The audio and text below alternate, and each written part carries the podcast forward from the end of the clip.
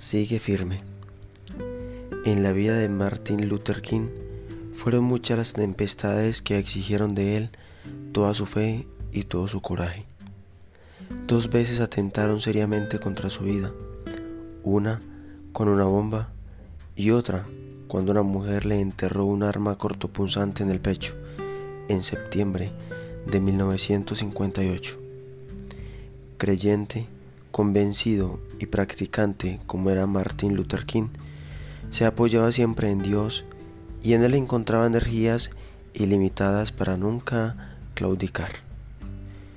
Él mismo cuenta cómo en una época de constantes amenazas de muerte para él y su familia, pensó en abandonar la lucha por la igualdad. Decía, había llegado al límite de mis fuerzas y a un punto en el cual era incapaz de avanzar solo. Comenzó a orar y entonces sintió la presencia de Dios y una especie de voz interior le dijo, sigue firme por lo que es justo, sigue firme por la verdad y Dios estará a tu lado siempre.